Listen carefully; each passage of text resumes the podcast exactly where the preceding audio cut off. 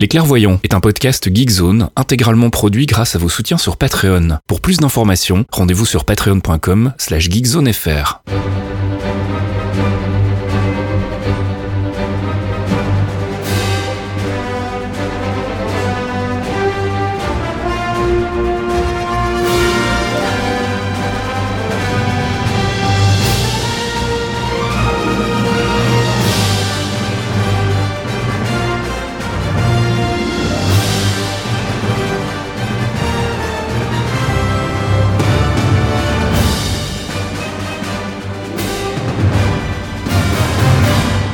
Bonjour à tous et bienvenue dans ce 76e épisode des Clairvoyants. Les clairvoyants.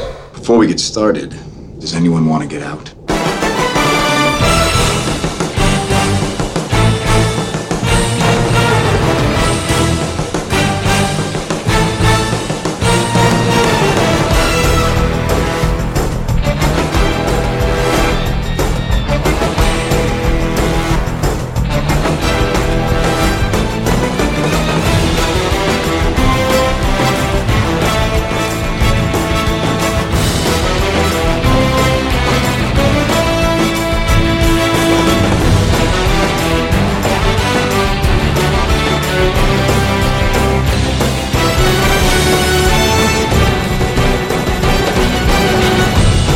On est de retour comme tous les mois avec un nouvel épisode des Clairvoyants, notre podcast dédié au Marvel Cinematic Universe, un podcast que je présente avec mes amis Fox et Archeon. Salut les gars. Bonjour à tous. Salut tout le monde.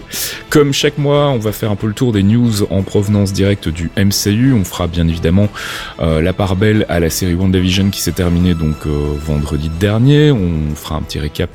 Euh, D'abord une petite critique en fait des trois derniers épisodes qu'on a vus depuis euh, le dernier épisode des Clairvoyants. Et puis on fera bien évidemment du theory crafting et un gros récap euh, de toute la série pour voir un peu ce que ça va avoir comme conséquence pour la phase 4 du Marvel Cinematic Universe. On fera un petit focus sur le Darkhold, on va vous parler un peu de ce bouquin mystérieux qui est apparu tout à la fin de la série.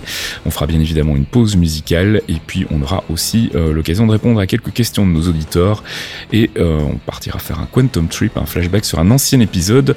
Je vous propose qu'on y aille tout de suite avec les news, notre rubrique True Believers. God, we haven't caught up in a spell, have we? The Avengers broke up. We're toast. Broke up like a band, like the Beatles.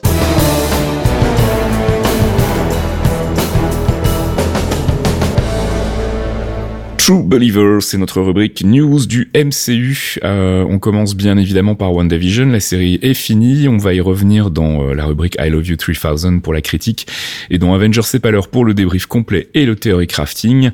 On peut déjà vous spoiler en vous disant qu'on est globalement tous très contents de cette série, mais on en reparlera tout à l'heure.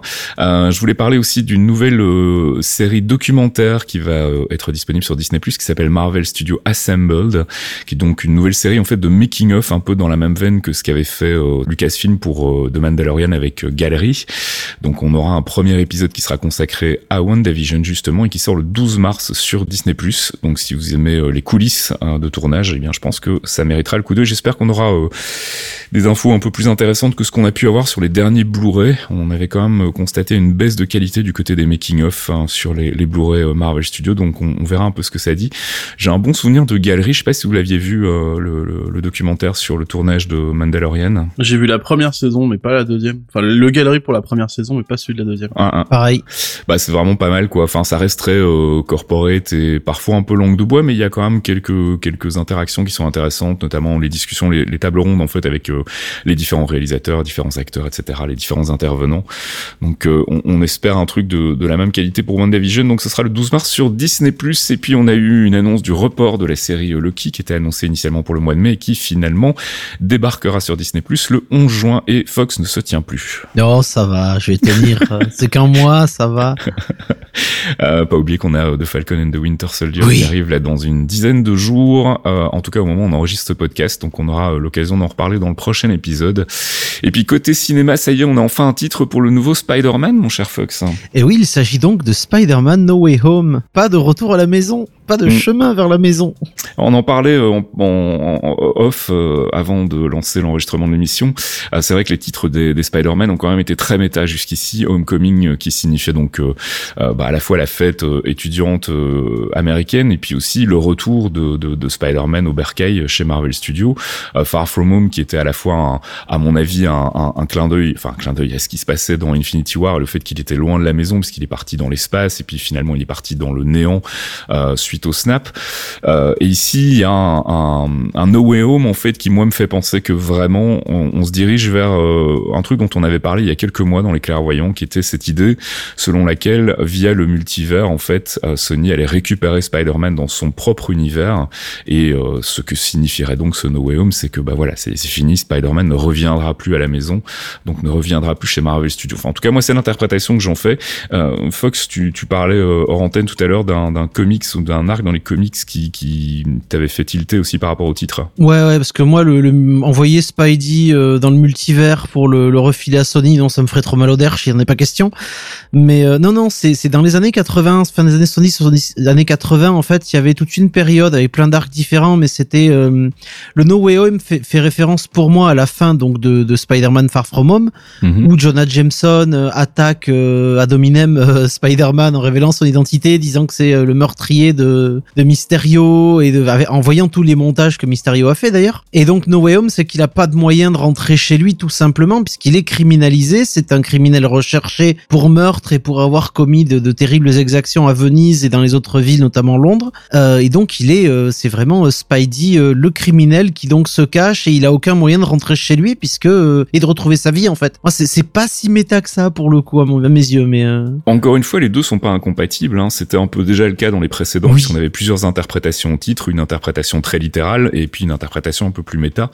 Du coup, les deux ici peuvent euh, complètement cohabiter, donc euh, ça pourrait être à la fois cette, euh, cet axe-là euh, du côté du scénario et puis, et puis effectivement le départ de Spider-Man du, du Marvel Cinematic Universe. Moi, je veux juste en profiter pour dire merci à la personne qui a eu l'idée de la campagne de com autour avec les foliques sur les comptes Ouais. des trois acteurs qui ont été repris de tous les côtés titres, ouais. du genre ouais c'est le titre de Spider-Man etc pour 15 jours après on s'est peut-être fait avoir les gars oh ça c'était C'est ça. oh pépite pépite Donc par rapport à cette annonce de titre, il y a eu un, un espèce de mini teaser hein, qui est pas vraiment tiré du film, hein, c'est plutôt une espèce de, de, de mise en situation, enfin de présentation de- d'annonce du titre, et puis quelques photos qui disent pas grand chose non plus.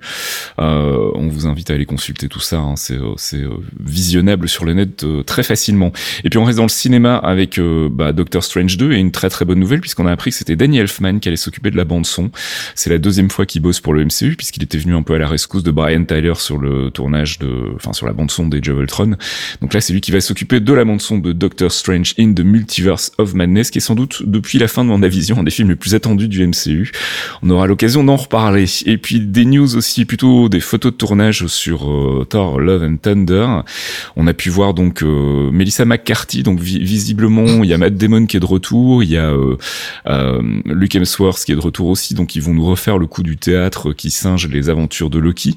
Euh, et puis à côté de ça, on a aussi des photos de Nathalie Portman plutôt euh, fit en fait, comme on dit. Elle a bulké, elle a bulké. euh, Bulky, ouais, c'est la, ouais, la ça, formule elle- Marvel elle- Studios. Elle est en, ouais, mais c'est la magnifique formule qui marche très bien, mais elle a pris, elle a pris beaucoup d'épaules euh, pour pouvoir prendre son, son rôle de Mighty Thor en fait. Hein, Bah donc, euh, sachant qu'elle déjà est, est très sportive, mais elle a, un, elle, est, elle est plutôt, elle est plutôt menue, mais euh, assez, assez sèche. Elle a déjà eu des entraînements de combat pour différents films aussi. Donc, euh, elle, elle en parle dans une interview notamment. Euh, où elle dit qu'elle a, elle a bien morflé quand même. hein.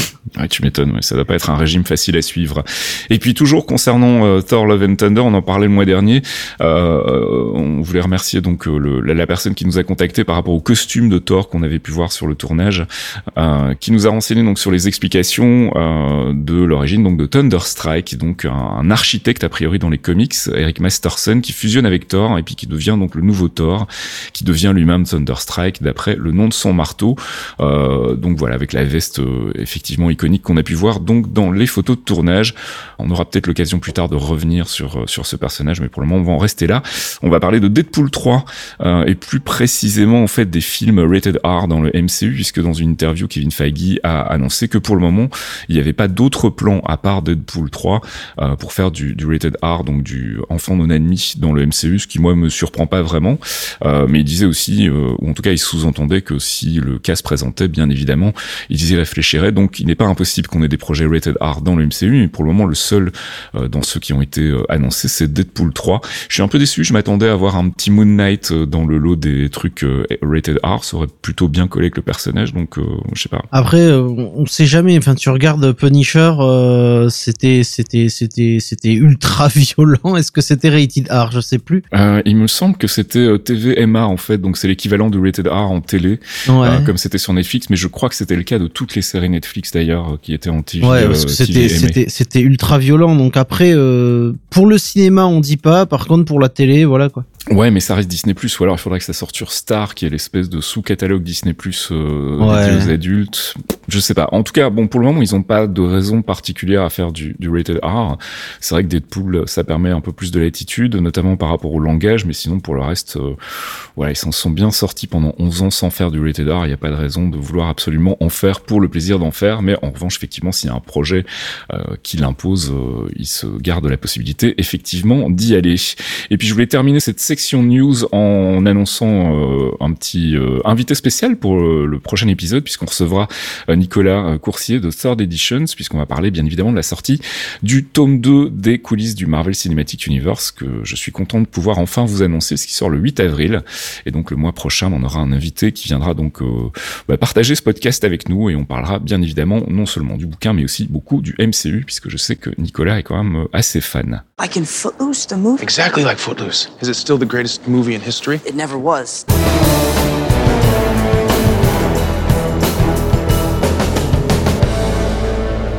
I Love You 3000, c'est notre rubrique critique du dernier film ou de la série euh, Disney+. Ça dépend de l'actu. Et là, en l'occurrence, bah, on a pu voir les trois derniers épisodes de WandaVision sur Disney+.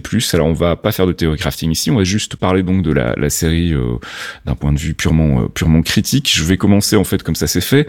Euh, bah, ça rejoint déjà ce que je disais pour les, les premiers épisodes dans, dans l'épisode dernier du, des clairvoyants. C'est-à-dire que pour moi, vraiment, j'ai eu l'impression de suivre un film de 6 heures d'un point de vue technique, en tout cas, tout est au top, euh, que ce soit l'interprétation, la réalisation, l'écriture, les effets spéciaux, la musique. Euh, vraiment pour moi ils ont fait du très très bon boulot. Euh, ce que j'ai vraiment beaucoup apprécié aussi et ça on aura l'occasion d'y revenir dans le théorie crafting c'est tout l'aspect euh, interaction avec la communauté.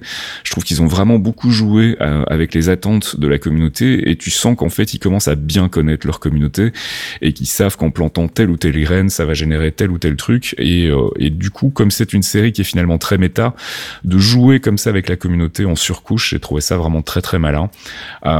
Et puis au final bah voilà, ils ont ils ont réussi à la fois à faire un truc qui se tient avec un début, un milieu, une fin, mais qui ouvre en même temps plein de portes et qui laisse quand même pas mal d'éléments non résolus ou en tout cas euh, euh, pour le moment en stand-by. Et c'est vraiment la technique Marvel Studios pour le coup depuis euh, depuis les débuts de lancer comme ça des petites pistes sans trop en dire pour se garder quand même une marge de manœuvre par la suite en disant tiens ça on pourrait le réutiliser.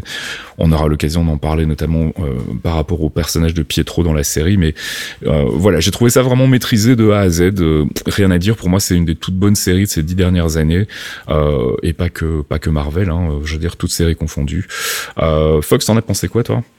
Moi j'ai beaucoup aimé j'ai beaucoup aimé. J'ai beaucoup aimé le traitement apporté à Vision. On avait des doutes sur certains trucs et euh, sur certaines choses et au final, bon, voilà, bon, on en parlera tout à l'heure pour Mephisto, voilà. On n'est pas les seuls. Hein. non, non, non, tout le monde, tout le monde s'est planté, mais c'est ça qui est intéressant, c'est qu'ils nous ont bien mené euh, sur le bon chemin pour qu'on se plante. Ce que j'ai vraiment apprécié, c'est, enfin, ce qui m'a vraiment tué sur les trois derniers épisodes, c'est qu'on a pu voir un peu plus de d'Elisabeth Olsen en vraie lead actress en fait. Elle a, elle a, là, elle a pu déployer un peu plus du répertoire, ça se passe mieux. Euh, enfin, ça, ça, se passe mieux. Disons qu'elle a plus d'exposition pour différents différents Alors, spectres d'émotions. Ouais, sorry, si je peux, si je peux juste interrompre par rapport à ça, Elisabeth Olsen, moi, elle m'a vraiment, mais littéralement scotché, quoi. Euh, ah oui, non, mais elle est, euh, elle est fabuleuse. Le, le, le, la capacité de basculer d'un type d'interprétation à l'autre, parfois au sein d'une même scène, et, euh, et je vais pas vous mentir, moi, les, sur les deux derniers épisodes, les scènes où elle est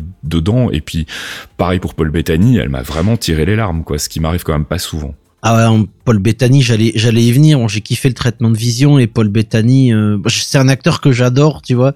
Moi, je suis un, je suis un grand fan des, des, des Monster Holders, euh, donc ces gens qui vivent cachés derrière un masque, euh, comme Paul Bettany avec Vision, qui a joué d'autres rôles masqués aussi, comme euh, comme Doug Jones, euh, qui, qui joue chez les chez les Del Toro notamment. Euh, c'est des acteurs qui sont incroyables parce qu'ils ont le talent de faire transférer l'émotion à travers des couches de latex et des masques très épais et machin. Et là, avoir le, le bonheur de le voir sans masque, sans, même s'il porte le costume de Vision assez fréquemment, de voir ses, ses, ses, ses expressions, de voir son visage tranquillement, c'est très agréable. Et c'était traité, enfin voilà quoi, le, le, le, le duel de Vision m'a vraiment plu pour le coup. Et puis on en parlera après dans le theory crafting parce qu'il y a des trucs à voir. Et toi, Thomas? Euh, bah, je rejoins tout ce que vous avez dit. Je suis juste appuyé un petit peu plus sur la technique parce que je sais que le gros, euh, le gros reproche qu'on fait au film du MCU en général, c'est que les phases d'action sont pas très lisibles, sont un peu floues, un peu tremblantes. Et euh, là, je pense à l'épisode 9, au dernier épisode, où c'est euh, c'est débauche d'effets spéciaux encore plus, quoi. Et c'est, ça reste grave lisible. Je sais pas si c'est si c'est un truc qu'ils ont réussi à garder, euh, parce que je sais que c'est une remarque qu'on avait déjà faite aussi pour les films Spider-Man, qui ont le- la même qualité. Donc je sais pas si c'est un transfert de compétences qui s'est fait ou quoi, mais c'est euh, pour une série télé, c'est c'est c'est c'est agréable à voir en tout cas. Après au Mhm. niveau de l'acting, oui, comme vous le disiez, hein, Paul Bettany, il est dingue. Olsen, elle est elle est absolument fabuleuse. Moi, je l'avais dit sur le Trade Geek Zone, euh, j'ai quand même toujours une préférence pour Catherine Hahn parce que je suis surtout habitué à la voir dans des comédies un peu euh, un peu beauf, on va dire, un peu un peu couillonne. Et, euh, et là, elle fait un personnage qui est euh, tu te dis ouais c'est vrai elle est marrante mais euh, il, suffit juste d'un changement de tonalité pour dire non en fait elle est complètement timbrée il y a, il y a un truc qui va pas. Hum, hum, hum. et elle arrive très bien à rester sur cette euh, à naviguer en fait entre les deux et te faire dire euh, je je sais pas si j'aimerais en avoir euh, en faire ma pote ou si je devrais en avoir peur en fait C'est plus, tu sais pas si, si, si elle va te servir un gâteau, euh, un petit gâteau avec le café ou te planter un ouais couteau voilà entre les deux yeux. et c'est quelque chose que bah, qui moi m'impressionne beaucoup quand un acteur arrive à faire ça en fait à jongler entre il te il te perd en fait il te par son interprétation tu sais pas si si t'aimes bien le personnage ou si tu l'aimes pas et c'est un truc que j'aime beaucoup moi. Et en plus, elle pousse la chansonnette, donc elle est et vraiment en plus parfaite. elle pousse la chanson I am Modoc. I am science. I am genius.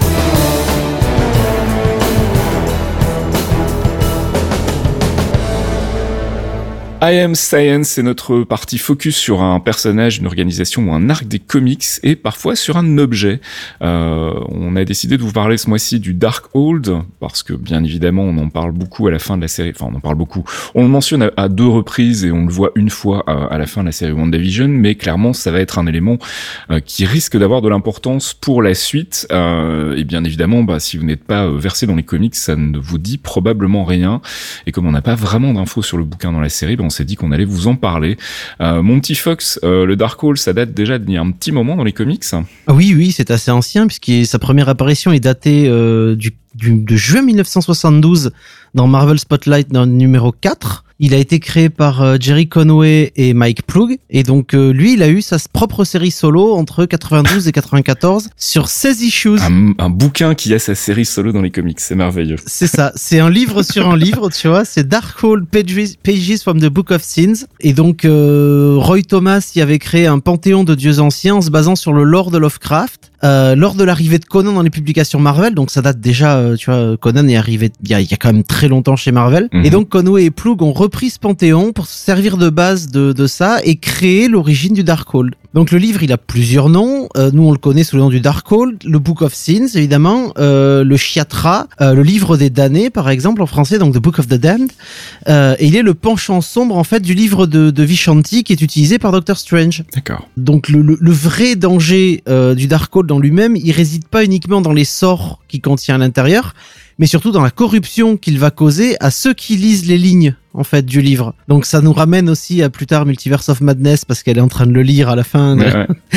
voilà. Oui, oui, il y a quelque, il y a quelque chose euh, qui, euh, Ça va qui- pas bien qui- se passer. Voilà, effectivement, qui va mal tourner probablement. Alors, en fait, euh, le Darkhold, c'est quoi à la base? C'est euh, l'autobiographie ou en tout cas les les, les greatest hits d'un dieu ancien euh, qui s'appelle Chthon. Donc c'est C H T H O N et c'est là qu'on voit évidemment l'inspiration Lovecraft, hein, puisque c'est clairement un équivalent de Cthulhu dans dans le lore Marvel. Euh, et donc c'est lui qui va créer en fait le, le Darkhold, euh, Fox. C'est ça, donc Ton, J'aime bien son nom, Cton. Cton. Cton. On dirait, on un truc que ton chat fait tomber. C'est une anomatopée en fait, c'est ça. Oui. C'est ça, c'est c'est un ancien dieu en fait, euh, et c'est le, le premier utilisateur de magie noire.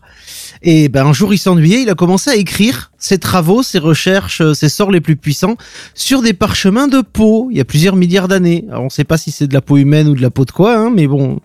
Et donc euh, il a écrit ça dans dans une cave d'une montagne qui va devenir le mont Wundagore. D'accord. Et le mont Wundagore, donc c'est quoi ça? Ah, le mont Wundagore, c'est une montagne euh, où est née une certaine Scarlet Witch. Exactement, on en avait parlé dans, dans un focus qu'on a fait sur le personnage. Donc euh, moi j'avais ça. oublié, donc on, on- on m'a un peu insulté euh, hors antenne parce que je ne prêtais pas suffisamment attention au focus. Donc euh, j'avais oublié ce qu'était Wundagore. voilà, comme ça le rappel est fait pour les autres qui étaient en train d'écouter donc- de se dire, Hum, je suis sûr qu'ils en ont déjà parlé, mais je sais plus ce que c'est. C'est ça. Donc euh, Et, et donc, euh, lui, le, écrire, écrire ses pages, écrire ses recherches, ça devait lui permettre de créer en fait un, immense conduit vers la Terre, une fois laissé derrière. Donc, il pouvait ouvrir un portail qui permettait son retour quand il voulait. Il a été chassé par le Démogorgue, qui est le, mangeur de Dieu, on appelle le mangeur de Dieu. Euh, il a réussi à fuir et il a laissé derrière lui son bouquin comme il avait prévu. Et donc, il a laissé ce livre qui va servir de conduit pour son retour. Donc ce qu'on connaît donc des pages euh, sera connu comme le, sous le nom du Darkhold. Euh, elles vont tomber entre, entre les mains de plusieurs personnes au fil des âges qui vont l'utiliser euh, en fonction de ce qu'ils vont trouver dedans. Donc les pouvoirs, les incantations, les invocations, il y a plein de choses à l'intérieur. mhm. Et c'est notamment des utilisations du Darkhold qui vont causer la création des vampires et des loups-garous dans l'univers Marvel. ce qui est plutôt intéressant quand on sait ce qui arrive, notamment on pense à Blade, Voilà, avec Blade. évidemment, et on se demandait euh, justement, et à raison je pense, hein, comment ils allaient réussir à intégrer un concept euh, euh, fantastique que le vampire dans un univers qui pour le moment est quand même resté malgré tout très scientifique, avec un peu de magie, mais qui serait plutôt de la science qu'on ne comprend pas. Donc le, le côté vampire, on partait quand même vraiment euh, tout à fait de l'autre côté, et effectivement l'introduction du Darkhold pourrait être une des, euh, des pierres fondatrices justement de ce lore autour des vampires, et donc annoncer euh, potentiellement euh, l'arrivée de Blade, ou en tout cas la justifier. C'est ça, c'est ça. Et donc euh,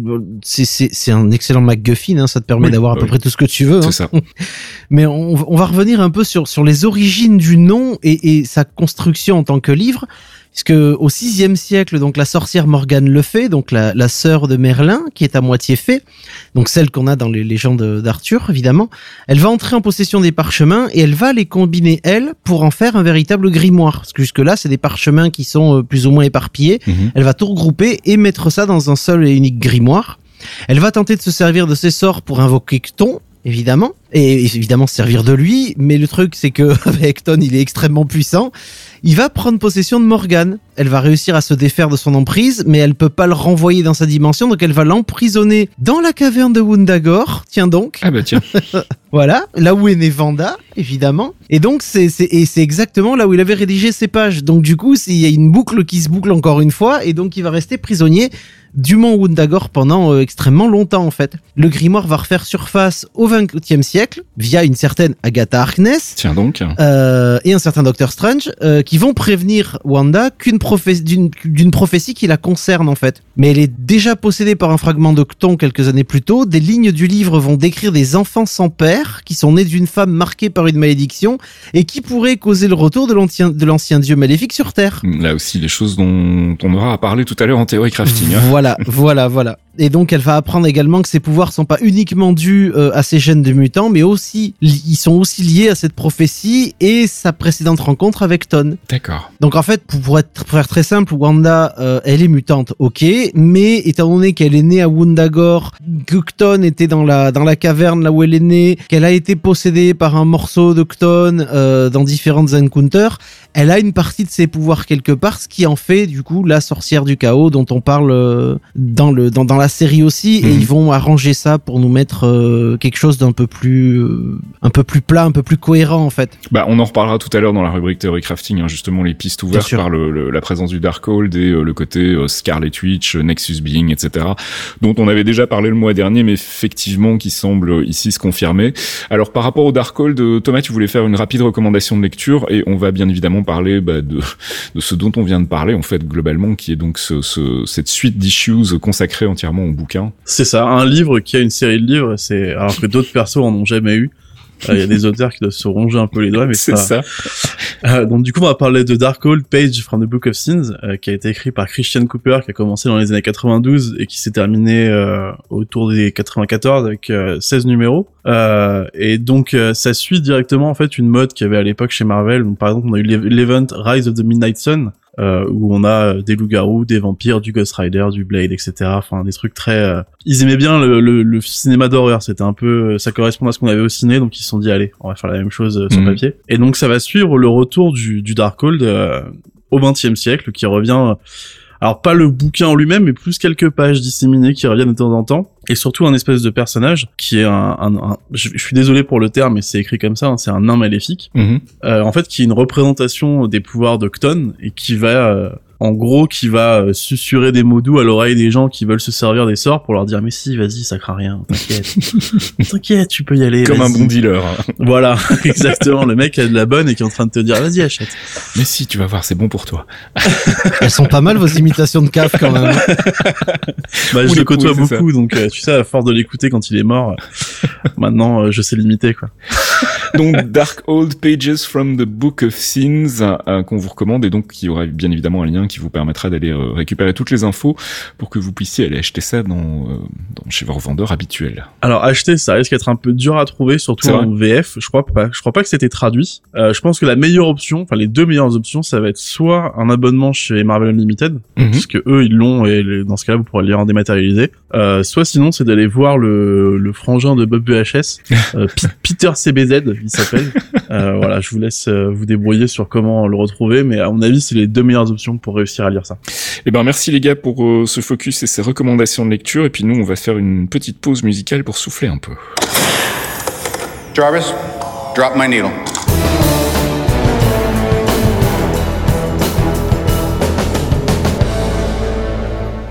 Jarvis Drop My Needle, c'est notre pause musicale tirée du MCU et évidemment, je ne résiste pas au plaisir de vous passer le désormais mythique Agatha All Along, signé donc Kristen Anderson Lopez et Robert Lopez, avec Catherine Anne qui pousse la voix et euh, ma foi, c'est plutôt réussi.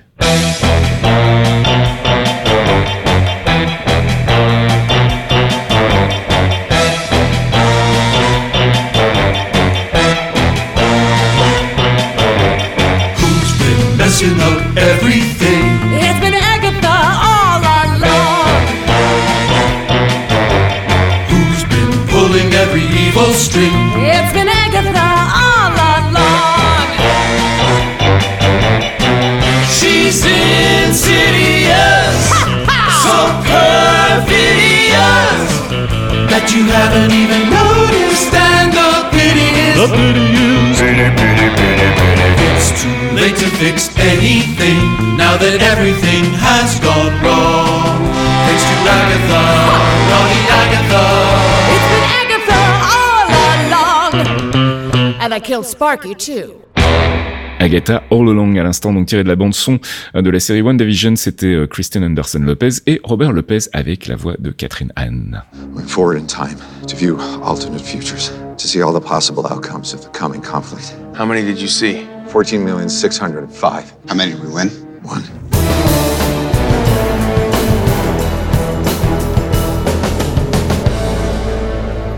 Avengers c'est pas l'heure, c'est notre rubrique récap, théorie crafting et spéculation. On va débriefer en long et en large WandaVision comme vous vous en doutez évidemment, euh, puisqu'on a pu voir donc les trois derniers épisodes. Euh, on a parlé tout à l'heure de ce qu'on en avait pensé d'un point de vue technique et je voulais juste rajouter un truc que j'ai complètement oublié de signaler, c'est que euh, Matt Shackman en fait, qui est donc le, réalisateur des, neuf épisodes de, de WandaVision et qu'on salue quand même parce que beau boulot, était l'invité en fait du podcast Fatman on Batman de Kevin Smith. Et je crois que ça dure deux heures et il y a pas mal de petites coulisses de tournage, des petites anecdotes autour de la production et tout qui sont super intéressantes. Donc si vous comprenez l'anglais, n'hésitez pas à aller jeter une oreille. Franchement, ça vaut le détour. Euh, je sais pas par où commencer en fait. Il y a, tellement de choses à dire euh, sur ce, ce débrief WandaVision. On peut déjà commencer par le fait que moi j'arrête le théorie crafting parce que euh, voilà. Non, mais Hein j'en parlais tout à l'heure. Je trouve que c'est assez génial la manière dont ils ont réussi, justement, en connaissant bien leur communauté, à jouer avec les attentes et à, à stimuler un peu la, la, justement, la créativité des théories crafters en balançant euh, partout des indices, des faux indices, des fausses pistes. Euh, J'ai trouvé ça plutôt maîtrisé et malgré tout réussir à faire quand même une série qui tient la route et avec une fin satisfaisante, même si évidemment il y aura toujours des gens qui pleurnicheront euh, que c'est pas le Pietro des X-Men. Euh, on y reviendra tout à l'heure. Moi, ce que je voulais euh, souligner surtout, c'est euh, c'est le fait que, bah, au final, cette série, c'est euh, c'est une origin story en fait de, Wanda. On avait toujours été un petit peu frustré de la manière dont elle avait été introduite dans le MCU. Finalement, par ellipse, en fait, en nous disant bon ben voilà, elle a été victime d'expérimentation de, Hydra et ça a provoqué le déblocage de pouvoir et on n'a jamais été plus loin. Et et c'est vrai que c'était pas facile d'apprécier la, la difficulté de ce parcours en fait. Et l'épisode 8, donc celui qui fait le, le récap, euh, qui s'appelle euh, très justement Previously On, fait justement euh, le, le, dé- le détail en fait de tous ces événements qui ont marqué la vie de, Wanda Maximoff. Est-ce qu'il y en a qui vous ont surpris, qui vous ont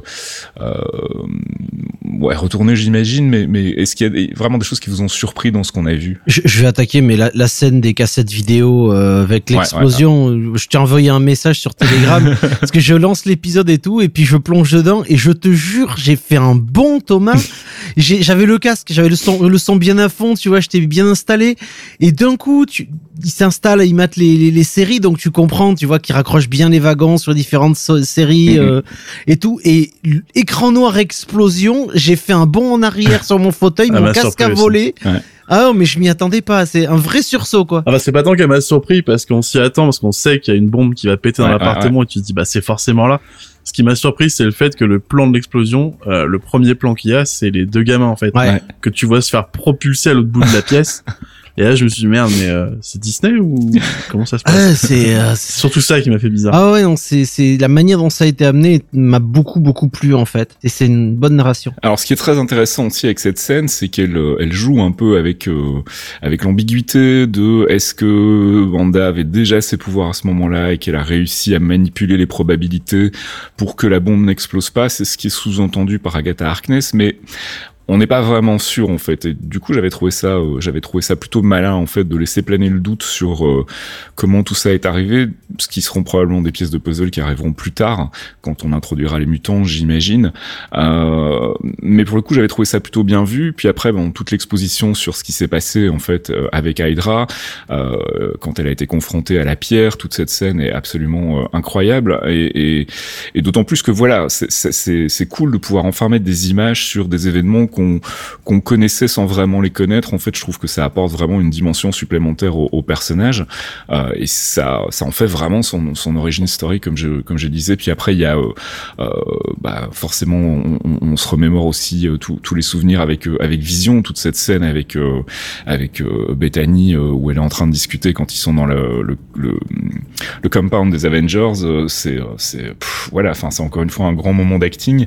Et c'est aussi une possibilité pour nous de jeter un œil sur des scènes qu'on n'avait pas pu voir en fait avant, qui étaient des, des scènes qui étaient en ellipse en fait dans, dans les films euh, comme Civil War, comme Age of Ultron. Donc euh, ça, j'ai trouvé ça vraiment euh, super super intéressant et super poignant aussi parce que du coup, ça donne une dimension vraiment euh, incroyable au, au personnage et ça en fait euh, ça en fait euh, vraiment un personnage à part entière et plus seulement un, un personnage secondaire. Alors ce qu'on sait, contrairement à ce qu'on pense, enfin j'allais dire contrairement à ce qu'on pensait. Non, on, se doutait bien que le, le l'ex avait été créé par euh, par Wanda. On était relativement d'accord là-dessus, mais on pensait qu'il y avait quand même quelqu'un qui l'avait incité à le faire derrière. Il se trouve que pas du tout. En fait, c'est vraiment suite au deuil qu'elle arrive pas à gérer, au deuil de Vision, qu'elle pète un câble et et que quasi spontanément en fait elle, elle crée ces- ces- cet univers. Ça vous a surpris vous ou vous attendiez à, à ce qui est quand même une impulsion extérieure qui, qui, la, qui la provoque quelque part? Non. Alors juste pour euh, enlever le sparadrap, pour moi il y a rien qui m'a surpris dans ce que j'ai vu dans la série, Mhm. même si ça allait à, à contresens de ce que je, je m'attendais à voir. en. Mhm.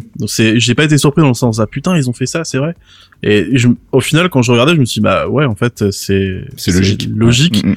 Et c'est pas grave si ce que moi j'attendais, je l'ai pas eu. Donc, euh, Ouais, tout à fait, on est d'accord. ouais. donc après non, c'est euh, c'est c'est le que ça soit elle qui ait créé le X, c'est bien amené et ça a un sens. Ouais. Et c'est euh, Oui, oui, il faut. On, est super d'accord là-dessus. En fait, on avait tous des, des attentes folles. On avait envisagé euh, l'arrivée de Mephisto. euh, on avait plein de théories et tout. Et au final, elles se sont pas concrétisées. Mais c'est pas pour autant que c'était pas bien. En fait, c'est vrai qu'il y a beaucoup de gens qui ont, enfin beaucoup de gens. Il y a quelques personnes qui ont qui ont réagi par rapport à la fin de la, la série en disant ouais, bon, finalement, euh, euh, on n'a pas eu Mephisto, on n'a pas eu les X-Men de la Fox, on n'a pas eu le multiverse. euh, je suis super déçu. Bah non. Enfin, la série se tient en tant que telle. Il n'y avait pas besoin de plus. et c'est vrai que nous, on a bien spéculé, donc forcément, on va toujours, on va toujours très très loin. Mais pour le coup, je suis, assez d'accord avec ça.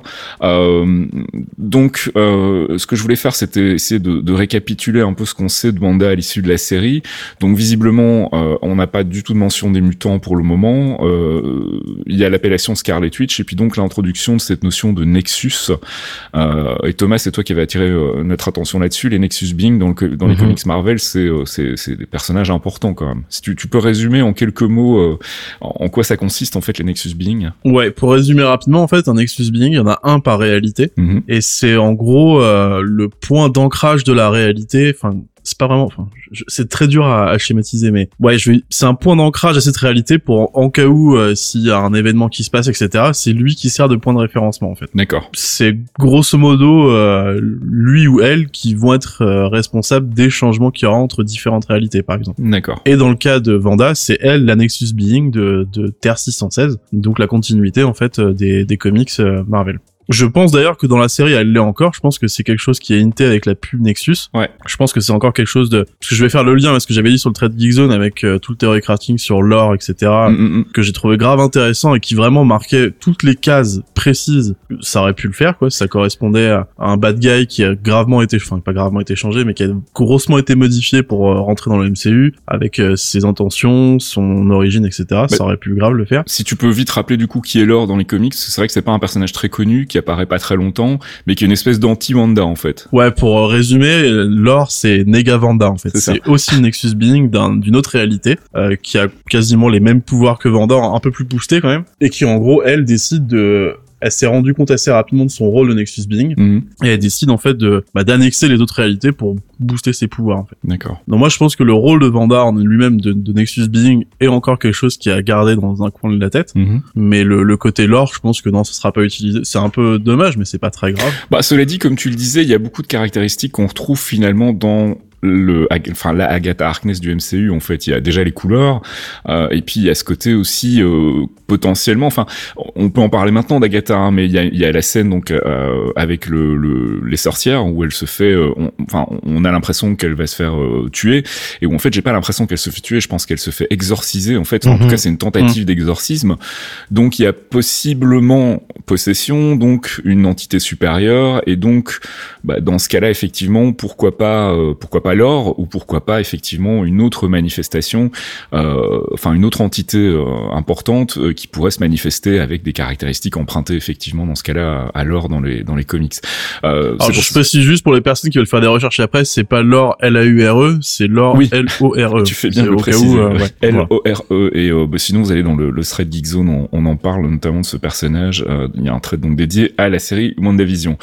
Donc, bah, le rôle de, de Wanda dans l'univers est pas encore clairement défini. Je pense qu'il se garde du biscuit pour la suite. Mais en tout cas, on a vraiment, là pour le coup, une explication de l'origine de ses pouvoirs, euh, même si on n'est pas encore vraiment euh, euh, très au fait de son rôle en fait dans le dans le MCU.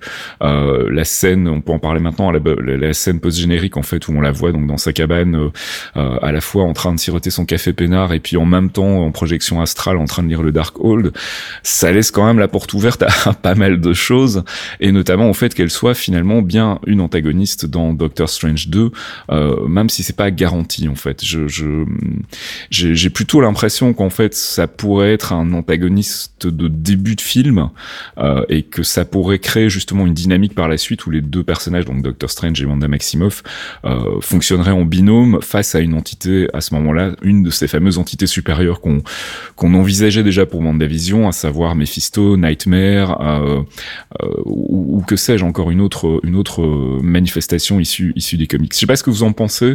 Euh, Est-ce qu'on va avoir une Wanda euh, antagoniste pendant tout le film Doctor Strange 2 Est-ce qu'on on la met en place comme antagoniste euh, principale? Ou bien est-ce que ça va plutôt être une antagoniste mineure et éventuellement une, une collaboratrice de Doctor Strange par la suite? Non, je, je pense, enfin, j'ai du mal à voir pourquoi Wanda sera en antagoniste là de suite. Certes, le Darkhold peut corrompre, mais étant donné qu'elle est elle-même un ex, enfin là, le Nexus probablement du ex d'ailleurs, Mhm. parce qu'elle a le ex, donc euh, ce serait Nexus X. Par rapport aux autres Nexus qui existent, euh, non, je peut-être peut-être une corruption, peut- peut-être au tout début à la limite, mais euh, moi, je vois plus justement le, travail de Vanda sur le sur le Darkhold qui lui ouvrirait peut-être des voies vers justement ces multiverses pour comprendre euh, ce qui se passe et probablement euh, soit une intervention d'Agatha, soit une intervention extérieure qui, euh, qui qui la fragiliserait ou qui la mettrait tout simplement en danger. Et Strange, euh, le but de Strange serait d'intervenir pour contrer ça, ou alors il a tout simplement besoin de Wanda euh, de son côté. Ce qui est possible aussi, c'est qu'elle soit finalement antagoniste mineure malgré elle en fait, et que à la base, rappelez-vous, hein, le dans Doctor Strange, on parle quand même beaucoup des, des pouvoirs. Des sorciers. On explique d'où viennent ces pouvoirs et que ce sont des pouvoirs qui sont puisés dans des dimensions parallèles en fait. C'est ça. En gros, euh, ce qui ouvre donc forcément la porte à la notion de multivers. Il n'est pas impossible que comme on quitte Wanda euh, avec euh, les cris de ses gosses euh, en fond sonore, donc visiblement, elle est en train de chercher, si pas ses gosses, en tout cas un moyen de les retrouver. On peut envisager qu'ils soient dans un autre univers, puisqu'en fait c'est une création de Vanda et qu'elle est donc euh, Mhm. donc le, le- le résultat de ses pouvoirs. Et donc voilà, on peut imaginer que c'est- cette création vienne en fait du pouvoir d'une dimension parallèle, que donc ça ouvre la porte vers une dimension parallèle et que là, elle croise euh, un bad guy mal intentionné qui se dit tiens en fait euh, ça pourrait être intéressant d'aller bouffer cette dimension parallèle et donc être en fait quelque part la cause euh, malgré elle de, de l'ouverture du multivers et euh, effectivement l'arrivée du coup de Strange pour remettre un petit peu d'ordre dans tout ça. Je verrais bien un parallèle avec euh, Winter Soldier en fait. Quand je dis un parallèle avec Winter Soldier, c'est sur le développement du personnage dans le sens où euh, ça sera le ça sera la bad guy en fait un peu par défaut au début du film Mhm. comme euh, Bucky l'avait été au début de Winter Soldier. Ouais. Et en fait, on se rend compte que derrière bah c'est Hydra et pour Wanda, ça sera je sais pas Cton, euh, Mephisto qui vous voulez. Alors que elle tout ce qu'elle voulait, c'était euh, parce que faut se mettre à sa place en fait, la seule info qu'elle a, c'est qu'elle est la, la Scarlet Witch. Ouais. Elle a une prophétie qui la concerne. Et dans le bouquin, il y a peut-être des solutions pour retrouver ces gamins derrière. Elle, Mhm. elle a pas de mauvaises intentions entre guillemets, on va dire. Non, puis il faut pas oublier qu'Agatha lui dit aussi euh, qu'en fait euh, c'est elle qui va détruire l'univers en gros euh, et du coup ça peut être aussi une des raisons pour lesquelles elle consulte le Darkhold en se disant je voudrais savoir comment et est-ce que je peux l'empêcher quoi ce Mm. qui est tout à fait euh, c'est tout à fait possible aussi. Mais je vois plus, oui, euh, un, un début de, enfin, Doctor Strange 2, je vois bien le début où c'est plutôt Vanda qui, qui a pas le contrôle du Darkhold. Ouais, ouais, ouais. Et Strange qui intervient d'abord en se disant, bah, elle est en train de foutre la merde assez vénère, et il se rend compte ensuite que non, non, c'est juste, euh, elle a pas de, il lui faut un tuteur, en fait. Elle a pas de, elle maîtrise pas ses pouvoirs. quoi. Cela dit, Agatha dit qu'elle est beaucoup plus puissante que le sorcier suprême, donc euh, ça risque d'être un, un- un duo assez intéressant aussi entre un, un maître-élève euh, qui fonctionne dans une relation euh, de pouvoir inversé, ça peut être assez, ça peut être assez intéressant, surtout avec l'arrogance Bah, ça va être de, une de bataille d'ego, fait. Oui, voilà, c'est ça. Je pense que ça va être assez Ça rigolo. Alors, euh, je pense qu'on a fait globalement le tour pour Wanda. Agatha, euh, bah, on la, on la quitte. euh, Alors, j'ai pas très bien compris. Elle est dans une espèce de micro-bulle en fait, où euh, elle est dans, dans sa propre, euh, dans son propre micro-univers, ou, ou est-ce qu'elle a juste transformé Agatha en Agnès des sitcoms, donc ex-ex en fait, euh, et qu'elle en a fait euh, euh, un personnage de la réalité en fait. J'ai pas très bien compris la manipulation à la fin en fait. Alors, euh, le, le, le monde dans lequel déjà elle est, euh, donc le ex en lui-même, c'est pas vraiment une dimension, c'est un filtre, c'est un filtre apposé à la réalité. Donc c'est un filtre euh, qui, qui définit une nouvelle réalité, mais c'est un filtre, tu le vois quand tu, quand elle justement elle commence à, à péter un câble, quand ils sont dans le combat du ciné, tu vois le ciné Mhm. au fur et à mesure que l'ex s'ouvre, qui change d'époque et le reste. Donc c'est une espèce de, de, de cloche de verre ou, d'un, ou un filtre apposé à la réalité qui modifie les gens. Pour Mhm. Agatha, c'est un mélange de ce qu'elle lui a fait avant, de ce qu'elle avait fait dans Avengers Age of Ultron quand elle, rappelle-toi, quand elle envoyait des cauchemars à Tony Stark et aux autres. ouais.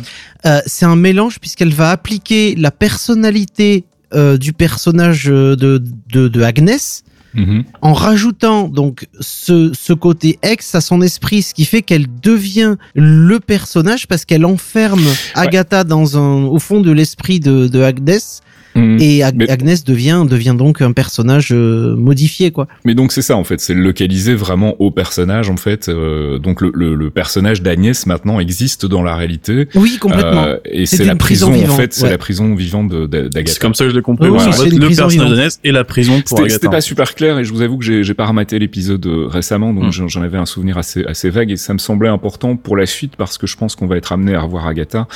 Euh, en tout cas Marvel Studios serait vraiment très très con de pas réutiliser Catherine Anne surtout après le buzz qu'elle a généré. Euh, donc je pense que ça va être euh, ça va être important pour la suite. Euh, bon il y a tout l'aspect vision aussi.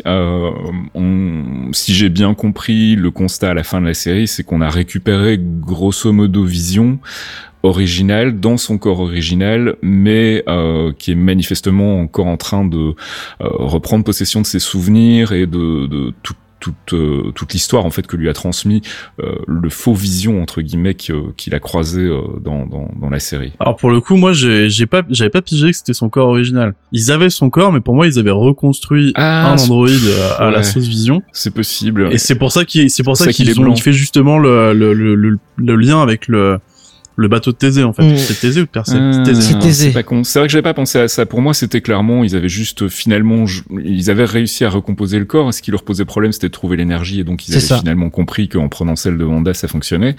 Donc, pour moi, c'était vraiment le corps, le corps original de Vision face à l'esprit quelque part original de Vision, puisque c'est, on, on voit que Wanda en fait donne naissance à Vision via l'énergie de la pierre, puisque c'est la couleur jaune. Donc, c'est clairement le Vision original Elle lui qui est euh, explique. dans dans le X en fait, mais en tant qu'entité euh, spirituelle, on va dire. Pour moi, aucun des deux n'est réel. Il y en a un qui a été construit de toutes pièces et l'autre qui est une, euh, une représentation, en fait. Ouais. Et c'est pour ça, justement, qu'il lui fait comprendre sa, sa, sa, sa position en expliquant, euh, est-ce que t'es vraiment l'original Mhm. si toutes tes pièces ne sont pas originales, en fait? Donc on a un nouveau Vision en fait qui est une- finalement est la même chose que le Vision d'origine en fait puisque euh, déjà à la base c'était un mélange qui était à la fois du Jarvis, du Ultron, du Stark mais qui n'était ni l'un ni l'autre. On a ici un nouveau Vision qui est en fait de l'ancien Vision mais pas vraiment tout à fait. Donc il y a, il y Je a je suis pas tout à fait de- d'accord en fait. Parce que vrai non, ah non, non, je suis pas, je vous écoute, mais je suis pas, je suis pas d'accord dans le sens où Vision, il il l'explique et euh, ensuite elle, elle-même l'explique avec Vision quand ils se disent au revoir. Le, le Vision reconstruit, donc il y avait le Vision démantelé. Euh, ils ont, ils l'ont démantelé pour essayer de comprendre comment il fonctionnait pour pouvoir le recréer. Ils l'ont recréé, c'est-à-dire que je suppose qu'ils l'ont modifié pour pouvoir justement atteindre sa programmation et le reste. Il y a confrontation avec le Vision de, de Wanda, donc le, le Vision de Wanda lui, il s'est expliqué à la fin, il a été créé par Wanda, par l'inconscient de Wanda, à partir des débris de la pierre qui sont en elle. Donc, la pierre, si elle a des débris de la pierre en elle, ça veut dire que en détruisant Vision, elle a récupéré des débris d'une manière ou d'une autre euh, lorsqu'elle l'a détruit la première fois. Et donc, elle avait une sorte de backup de l'esprit de Vision. Et Vision lui explique tu, tu es moi, je suis toi, mais toi, t'as pas accès à ta mémoire. Et ça, ils peuvent pas la falsifier. Et ce qu'il fait, c'est qu'il pénètre à l'intérieur de, de, du vision blanc par la pierre, euh, par le- l'espace qu'ils ont laissé euh, vacant où normalement il y a la pierre, et il, a, il lui a donné le chemin d'accès à sa mémoire. Et ce vision blanc est en fait un mélange entre euh, le vision de Wanda qui, qui lui composait les émotions, la personnalité de vision qui n'avait pas accès à ses souvenirs, parce que ses souvenirs sont pas stockés dans son esprit, parce que c'est un synthézoïde, ils sont stockés dans ses backups mémoires qui sont dans son corps. Mais du coup on est d'accord en fait. C'est ça. Non, parce que oui, c'est- disiez qu'aucun des deux n'est le vrai. Le blanc est le vrai. Le, bran- Non, le blanc est le, vrai. le vrai. il y a- je veux dire, physique- physiquement, en fait. Le- le- il- Oui. c'est le vrai physiquement, mais ses souvenirs sont en fait ceux qui ont été transposés de Vanda à la recréation de Vision et ce Vision-là lui a transmis ce que lui avait comme information, mais il a pas, il a pas les souvenirs, il, a pas, il, il sait avait pas les comment il est souvenirs. mort, etc. Il, il avait les souvenirs en fait. Il avait les souvenirs puisque il avait les souvenirs, mais ils étaient bloqués. Et ça, je sais pas. hein, il lui dit, que- il lui dit, tu n'as pas accès parce qu'ils te l'ont bloqué, mais t'es un synthézoïde de, de carbone, ils peuvent pas manipuler les trucs comme ils veulent. Et c'est là Ah, que tu vois, lui, ça il aussi, moi, je l'avais mal interprété parce que pour moi, le- la chose qui lui débloquait, c'était de la façon de pouvoir penser en dehors de sa programmation qui était juste de tuer Vision. en fait. C'est possible aussi. Bah, en fait, il ce qu'il y a, c'est qu'il y a, il y a quand il rien de commence à débattre, il, il sort de sa programmation. Il y a rien de très très clair en fait au final. Je pense que c'est voulu aussi. Hein. Je pense qu'ils se laissent une, ma- une marge de manœuvre par rapport aux personnages et ce qu'ils vont en faire par la suite. Euh, mais là concrètement, effectivement, on a un échange d'informations entre le Vision euh, de Lex et le White Vision. Euh, mais c'est tout ce qu'on sait. On ne sait pas vraiment en quoi consiste ce, ce transfert d'informations. Il y a effectivement une, une- un questionnement de l'identité qui est intéressant et qui nous amène à nous aussi questionner l'identité de ces deux visions en fait et à se dire que bah, finalement aucun des deux n'est vraiment le vrai Vision. Euh, mais ça va pas plus loin et effectivement j'ai pour le moment l'impression qu'ils ont pas trop de plans pour le, le perso euh, et que ils se laissent ils se laissent des portes ouvertes pour aller à peu près dans, dans toutes les directions possibles. Ben, en fait, justement, moi, c'est un peu mon seul problème avec le final, en fait. C'est que on a cette confrontation entre les deux visions, et comme tu le dis, elle est intéressante, mais elle est peut-être pas assez... euh, Elle est pas résolue en fait finalement. Ouais, alors, Mm. je demande même pas une résolution, peut-être juste... Euh... deux trois minutes de dialogue en plus pour Mm. pousser le concept un peu plus loin ça aurait été intéressant à mon avis Mais à mon avis, c'est parce qu'ils savent pas encore vraiment où ils vont avec Ouais. euh, et qu'ils se sont dit bon, on va on va laisser le truc le plus euh, le plus flou Il y possible. a peut-être un engagement verra. avec Paul Bettany à signer aussi, aussi Possible, derrière. euh, voilà, tout à fait. Possible, ouais. Mais on sait que en Vision tout cas est c'est vivant le seul quelque c'est le part. seul problème que j'avais C'est le même le seul problème. problème que j'avais avec euh, parce que pour l'instant moi la seule interprétation que j'en ai et c'est pour ça que je trouve ça dommage c'est que ça ressemble juste à un plot twist pour faire revenir Vision Mhm. et ça me c'est pas que ça me gêne mais je trouve ça un peu facile Oui, non, c'est clair. Le, le truc qui m'a étonné, vraiment, c'est justement il y a cette confrontation avec Vision. Il lui permet d'accéder à sa mémoire. Il fouille sa mémoire. Il se rend compte de quelque chose et il s'en va. Et c'est ça que j'ai du mal à comprendre. C'est pourquoi il laisse Wanda alors que techniquement, s'il a accès à toute sa mémoire et le reste, il a compris que Wanda. euh, donc il y a deux possibilités pour moi. Ou Vision, c'est enfin, il s'est souvenu qu'il avait un backup au Wakanda quelque part et plutôt que de de- d'intervenir parce qu'il a il a le problème Vision versus Vision a été géré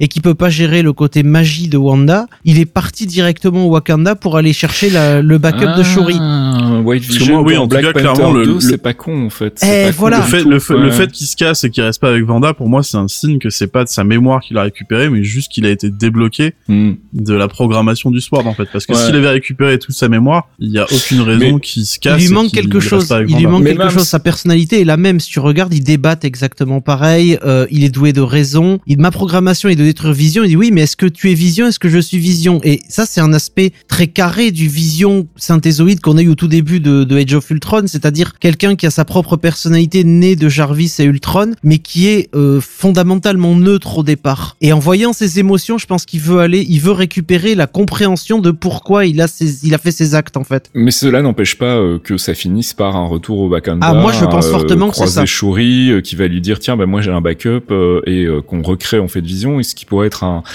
euh, j'allais dire une side quest mais non euh, qui pourrait être un, un, un- arc euh, secondaire dans Black Panther 2 par exemple euh, avoir un personnage de White Vision euh, outre la symbolique euh, qui pourrait être un petit peu dangereuse euh, pour le reste j'ai quand même l'impression que ça peut être un personnage justement intéressant qui se questionne sur euh, sa nature sur qui il est etc c'est des c'est des choses qui peuvent être intéressantes à, à développer dans un dans un Black Panther. Effectivement, j'avais pas pensé à ça. C'est une piste, hein, mais après, je te dis, j'ai vraiment l'impression que pour le moment, soit ils savent pas trop ce qu'ils vont en faire, soit ils savent mais ils veulent pas du tout donner d'indices. Et dans ce cas-là, ça peut être à peu près tout et n'importe quoi. Je pense qu'on le reverra, mais je, je On pense le que la reverra peut-être dans Wak- Doctor Strange 2. euh, Oui, tout est possible en fait. hein. Voilà, moi la piste du Wakanda reste, enfin c'est c'est l'une des probabilités, euh, des possibilités qu'il y a parce que il y a aucune raison qu'il parte, sauf s'il lui manque quelque chose et le seul endroit où il peut lui manquer quelque chose, c'est pas dans Wanda, c'est pas dans son, do- c'est pas au Sword, c'est directement le seul endroit où on a backup et vision, c'est au Ouais, tout Wakanda. à fait. Ouais, ouais, ouais. Donc ça me paraît probable, possible en tout cas. Bon allez, on va passer à l'autre gros morceau. Euh, c'est évidemment notre ami Pietro Bonheur. Euh, Ils ont osé l'appeler bonheur quand il fait bonheur.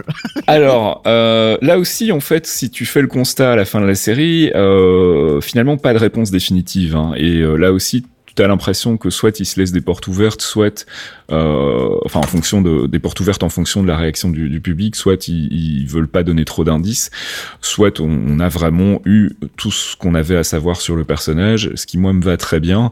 Euh, donc effectivement, le cast de de- d'Evan Peters, on en avait déjà parlé euh, le mois dernier, c'était pour moi un coup de génie euh, dans une série qui est très méta, qui est très, euh, on se questionne sur la réalité, etc. Faire venir un acteur connu d'un personnage similaire dans une autre franchise, c'était c'était assez malin euh, et c'était pas que pour faire du buzz. Hein. Il y avait vraiment une, une vraie envie de d'un point de vue narratif de, de proposer quelque chose de, de, très perturbant et en ça je trouvais que c'était déjà amplement suffisant donc après que ce soit le vrai euh, Peter puisque c'est Peter dans, dans la franchise X-Men euh, des, des X-Men bah pff, moi je m'en fous un peu et au final Ouais. euh, si c'est juste euh, si c'est juste bonheur ça me va très bien quoi c'est euh, Bah, c'est un joli déjà, pied de nez c'est- euh, le mari d'Agatha voilà, c'est le mari d'Agatha. Il y a une, une explication sur le fait que lui était euh, pas euh, victime du, du, du pouvoir de Wanda et que c'est parce qu'il était sous le contrôle d'Agatha. d'Agatha dès le départ ouais. Et donc voilà, c'est un kidam comme on pouvait le suspecter. Euh, nous, on avait pensé qu'effectivement ça pouvait être le Big Bad à un moment. C'est vrai qu'avec les éléments qu'on avait dans les six premiers épisodes, on pouvait encore y croire. Après, c'était devenu un peu moins euh, moins possible. Mais euh, mais voilà, moi ça me va très bien et je trouve que c'est. euh, Enfin, je comprends les gens qui sont très frustrés. Hein. Il y a vraiment une grosse polémique autour de ça aujourd'hui. Il y a des gens qui disent ouais tout ça pour faire une euh, bonheur joke, euh, c'est un peu lourd. Et ben non, moi je trouve ça génial et c'est dans l'esprit de la série. Euh, et en plus, ça montre que bah, Kevin Feige s'éclate aussi. Il n'y a pas de raison à faire à, à jouer avec les spéculations des gens. Et C'est un pied de néophane aussi, c'est-à-dire C'est- qu'ils étaient tous excités euh, comme des oufs de voir les X-Men arriver et c'est voilà, Ouais. vous l'avez votre bonheur. euh. quand j'ai préparé le bouquin, en fait, le tome 2, j'ai revu une interview de lui, en fait, où il, il parle euh, de son amour du cinéma, euh, donc de Kevin Feige. Il parle de son amour du cinéma et où il explique qu'en fait, pour lui, le cinéma, c'est pas juste aller voir un film. C'est tout ce qu'il y a autour, en fait. C'est Mhm. euh, les bandes annonces, euh, les affiches, euh, les articles dans les magazines, en parler avec les potes, euh, se dire, tiens, t'as vu, euh, il y a une scène, machin, peut-être que ça va être ça, ça. Et c'est un truc qu'on fait depuis toujours, avant le MCU. Euh, quand on voyait les bandes annonces, on s'imaginait ce qu'allait être le film. Bon, parfois, c'était une déception. Mais il y avait, il y avait vraiment un jeu tout autour de ça. Et lui explique qu'en fait, son amour du cinéma, c'est ça, en fait. C'est un amour global de tout ce qu'il y a autour, marketing compris, qui pour lui est pas un gros mot.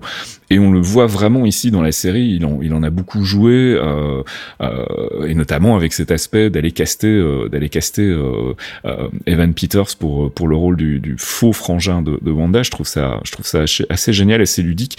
Et du coup, pour moi, il faut pas chercher plus loin. Quoi. Je pense qu'il n'y a pas d'ouverture euh, vers les X-Men. Thomas, tu voulais dire un truc? Ouais, bah justement, je vais chercher plus loin. non, c'est pas vraiment plus loin et c'est surtout l'interprétation personnelle, mais ce qui m'a fait beaucoup rire avec l'arrivée d'Evan Peters dans la série, c'est que du coup, ça a réveillé plein de théories sur euh, c'est bon, les mutants sont dans le MCU, c'est validé, c'est certain, etc. Et quand on voit la conclusion de la série, pour moi, la conclusion de la série, c'est un gros pied de nez en train de nous dire euh, les mutants, c'est pas pour tout de suite, les gars. clairement. Parce que Vanda, vous vous imaginez que c'était une mutante, on est en train de vous dire que non, Ouais. elle était sorcière depuis le début, Ouais. ses pouvoirs, c'est pas un gène mutant. Donc du coup, ça me fait encore, je vais pas dire rire parce que c'est méchant, mais j'ai envie quand même. ça me fait, euh, ça- enfin c'est rigolo en fait de voir les gens s'enflammer de plus en plus pour nous parler des mutants dans le MCU quand justement la conclusion de la série, c'est pas une porte fermée non plus, mais c'est clairement un signe pour nous dire attendez encore un peu, c'est pas pour tout de suite. Quoi. Bah, ça me fait penser à cet excellent article de Collider euh, qui euh, collider.com qui euh, je me souviens plus du titre exact donc je vais paraphraser mais qui en gros titrait en mode très trollesque euh, ouais vraiment euh, WandaVision a déçu toutes toutes les euh, toutes les attentes que j'avais et qui n'étaient absolument pas euh, justifiées. Enfin un truc voilà. Le, le truc c'est je suis déçu parce que c'était pas euh, c'était pas ce que j'avais demandé. Euh, et, et tout l'article est comme ça en fait en disant bah ouais euh, on nous a mis euh, on nous a mis euh, Evan Peters donc c'était forcément les mutants du, du, du de la Fox qui arrivaient. Et puis finalement c'est pas les mutants de la Fox qui arrivaient. Oh quelle grosse déception vraiment c'était nul. Donc je trouvais cet, ar- cet article assez représentatif d'une d'une certaine frange des, des fans du MCU en ce moment. Et j'ai l'impression que ça va pas s'arranger avec le prochain Spider-Man euh, C'est classique, c'est classique un univers qui fonctionne en fait. C'est là où euh, même s'ils sont pas forcément contents, euh, c'est là que tu vois que le MCU reste après euh, 15 ans une force immense parce qu'elle est génératrice d'horizon d'attente. hmm. Et l'horizon d'attente est devenu énorme chez les fans. Ils veulent, on veut tous des trucs. Euh... Bah, tu reprends nos, nos premiers épisodes des clairvoyants. On avait, Mhm. on avait clairement, euh, on avait lâché la rampe à deux trois endroits, si tu veux. Babouliné en Black Agar Boltagon. Bon, voilà. C'était une running, un running gag, mais c'était aussi, je me suis dit, pourquoi pas, si tu veux. Enfin, c'est toujours mieux que, ça aurait été toujours mieux que ce qu'on a eu après derrière. Mais bref. Mais tu vois justement, moi j'ai j'ai euh, j'ai lu beaucoup euh, des gens dire euh, c'est vraiment un gros doigt euh, à tous les théories crafters et tous les gens qui spéculent et tous les gens qui s'imaginent des trucs. Et au contraire, moi je, je trouve que c'est un c'est un, un joli euh, brofiste en fait euh, à, à tous ces gens-là parce que c'est dire regardez on on, on, on reconnaît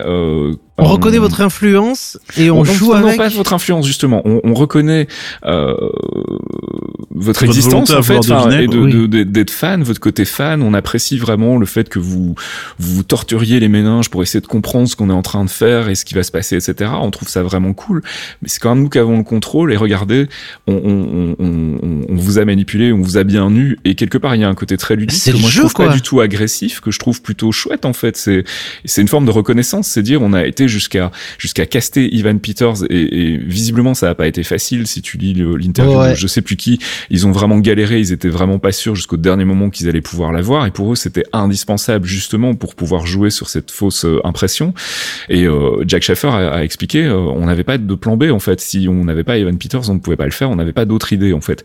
Et ils avaient pensé effectivement à caster euh, Aaron Taylor Johnson mais ils se sont dit c'est beaucoup trop évident. Il y a pas de le public va pas se poser de questions en fait. Là si on met ça vraiment clairement tout le monde va se, torturer. Et c'est ça qui était voulu et c'est génial. Et pour le coup moi ça m'a vraiment fait jubiler de savoir que c'était finalement que ça en fait que c'était juste un, gros clin d'œil un gros pied de nez euh, amical à toute la communauté de fans. Et, j'ai trouvé ça assez chouette quoi. C'est euh, pour moi ça a la même valeur que le redcon de euh, oui c'était euh, c'était Peter Parker dans Iron Man 2 déguisé en Iron Man. Pour moi c'est du même niveau quoi. C'est vraiment une reconnaissance de la communauté. Et je trouve qu'on devrait le prendre vraiment comme euh, comme un chouette geste quoi? Comme un comme un, un chouette clin d'œil en fait Bah, c'est c'est une manière de faire participer. Enfin, nous-mêmes, Mhm. on est, on est avant tout des, on est des fans, euh, comme tout le monde. On a décidé de faire un podcast parce que ça nous brûlait les tripes et euh, et je sais que ça nous brûlait les tripes avec Fasque à l'époque. tu vois, euh, cinq ans ou six ans plus tard, c'est toujours le cas. Ça nous intéresse toujours. C'est pour ça qu'on on fait. aura Modoc un jour on aura On aura, mais, jour, mais, mais déjà, déjà, j'ai vu, non, mais j'ai vu, t'inquiète, j'ai vu des images du Modoc avec Patton Oswalt. J'ai envie de faire des hugs à Patton. Il est tellement bien, mon Modoc. Mais non, mais c'est, c'est, c'est ça le, c'est le jeu. Je veux dire, euh, on n'est rien d'autre qu'un podcast de fans et c'est pas parce que tu fais du theory crafting ou quoi que ce soit que euh, que t'es euh, tu, tu as c'est comme les fans de jeux vidéo on vient du jeu vidéo pour toi aussi toi et moi euh, Fasque aussi euh, les fans de jeux qui sont ultra cons en disant ouais mais moi le jeu il finit pas comme j'aurais voulu on s'en Oui, fout c'est Ouais, ouais. la vision créative, euh, la vision créatrice des, des, des, des mecs qui font la création, des gens qui font la création. Tu aimes ou tu aimes pas, ça c'est c'est ton c'est le problème que t'as avec ton horizon d'attente. Mais comme on dit, hein, euh, less is better parfois en fait. Et euh, finalement, la série a pas été euh, aussi faux folle au niveau des révélations de dernière minute que ce que nous on avait euh, spéculé. Mais tant mieux en fait parce qu'au final, la série est très très bonne. Elle se tient, elle raconte une, une chouette histoire vraiment touchante. Euh, et on n'avait pas besoin de ces trucs en plus que qu'on avait fantasmé en tant que fan. Et si on n'est pas producteur de cinéma, c'est probablement aussi pour une bonne raison. Donc euh, donc voilà. Et moi j'ai trouvé ça très chouette au final que la série finalement euh, tempère un peu toutes ces euh, toutes ces attentes et ça nous empêchera pas de continuer à spéculer comme des comme des malades sur la suite. Hein. C'est le jeu en fait. Et ce qui est vraiment chouette, c'est de constater à quel point Marvel Studios a bien compris ça et maîtrise vraiment l'instrument. euh, Enfin déjà l'équipe marketing de Disney pour moi c'est ils sont juste intouchables. Mais en plus ce qu'ils font avec Marvel Studios là en ce moment et où ils jouent vraiment sur tout ce côté euh, euh, culture fan, je trouve ça vraiment très très chouette et et je préfère ça que euh, que la prétention qu'on a en face chez, chez, chez DC avec euh, le, le Snyder Cut où on te dit euh, accepte l'œuvre du maître telle que sa vision originelle voulait le proposer. Enfin, il faut arrêter quoi. À un moment, il faut jouer avec tes fans aussi. Et je trouve que c'est ce que fait très très bien euh, Marvel Studios avec WandaVision. Alors, je pense que ça va être moins. Enfin, je sais pas. hein, Peut-être qu'on va être surpris, mais j'ai l'impression qu'on va moins avoir de, de terreau à spéculation avec The Falcon and the Winter Soldier où ça a l'air d'être une série beaucoup plus classique. Mais c'est peut-être aussi exactement ce dont on a besoin là tout de suite. C'est un truc un peu plus classique avec des, échanges humoristiques, avec euh, de la baston, de l'action, etc. Et avec peut-être une trame un peu plus simple. Mais on n'est pas à l'abri de surprises aussi et de red herrings et, et autres manipulations de la part de Marvel Studios. Donc je suis assez curieux de voir ce que ça va donner. Juste pour rebondir en fait sur la partie euh, utilisation de la spéculation par Marvel, il y a comme tu le disais en fait, c'est euh, c'est surtout un outil marketing et il faut arrêter de penser que marketing c'est forcément une mauvaise chose en fait. Et je parle de ça parce que maintenant le MCU, il a bientôt euh, ça quoi, c'est 2008, donc il a, ouais, il arrive sur sa 15e année, 14e année. Il a assez d'ancienneté, il a généré assez d'engouement pour les comics pour que les Mhm. personnes qui se mettent dedans et encore plus sur une série qui justement sert de porte d'entrée un peu à un nouveau public. Euh, les gens ont commencé à lire des comics, commencent à avoir plus de connaissances sur les comics, commencent à spéculer de plus en plus, à avoir de plus en plus d'attentes. Et c'est d'autant mieux en fait justement de jouer la, de jouer le jeu de la fausse piste en, en disant on va vous proposer plein de trucs, peut-être que c'est vrai, peut-être que c'est faux, c'est à vous de voir, etc. Ou en fait ils arrivent à surprendre tout en gardant un côté très euh, euh, on- on- en fait, ils ont repris quasiment à, l- à la sans prendre Mephisto, mais ils ont quasiment repris case pour case de ce qui se passait en fait avec la naissance des gamins de Vanda, etc. Sans mon Norman non plus. Mais du coup, c'est un joli pied de nez pour dire à la fois on écoute vos spéculations, ça nous fait bien marrer ou on les prend au sérieux comme vous voulez, mais aussi on, on peut quand même surprendre les personnes qui ont euh, je sais pas, euh, 5, 10, euh, 30 ans de comics derrière eux, qui savent s'attendre à quasiment tout, on, on peut encore vous surprendre. Ouais, c'est exact. Bah, c'est le moi, principe, ça hein, vachement c'est comme exactement ça. Et c'est et c'est euh, et c'est vraiment ça rejoint ce que ce que disait Kevin Feige dans son interview avec cette espèce de de, de besoin d'expérience globale en fait où euh, le- le- l'intérêt de la série finalement repose autant dans la série que dans tout ce qui se passe autour et on l'a vu avec euh, WandaVision. Hein, euh, on était euh, à chaque fois chaud patate pour en discuter dès que l'épisode était passé. C'était alors tu l'as regardé, on peut en parler, machin. Il y avait vraiment un chouette jeu. Non mais c'était cool. Enfin Non mais la gueule, la gueule du télégramme clairvoyant, c'est face. Bon, est-ce que vous l'avez vu? Vous l'avez vu, putain, je veux en parler. la, la gueule, la gueule du trait de Oui, dans ma bah, vision, surtout dès qu'il y a un, dès qu'il y a un épisode Ah ouais, qui sort, t'as le 125 feu. messages en l'heure. Et ce qui est génial, c'est de voir que tous ces gens ont participé aussi à entretenir les théories les plus euh, fumeuses, mais au final euh, sont tous revenus en disant bah putain c'était vachement bien. Personne n'est déçu. Et euh, à part quelques exceptions euh, de gens qui disent ouais bon euh, finalement c'était pas les mutants de la, de la Fox, je suis déçu. Euh, bon, ces gens-là tu les feras pas changer d'avis, mais c'est vrai qu'il y a, il y a finalement une satisfaction, mais c'est pas pour autant que le jeu est pas est pas est pas chouette quoi. Donc on continuera à spéculer et on continuera à se planter et on continuera à écouter ça dans le Quantum Trip. voilà. Excuse me, Mr. Stark. Christine Everhart, Vanity Fair magazine. Can I ask you a couple of questions? Hi. Hi. Yeah. It's okay? Okay, go.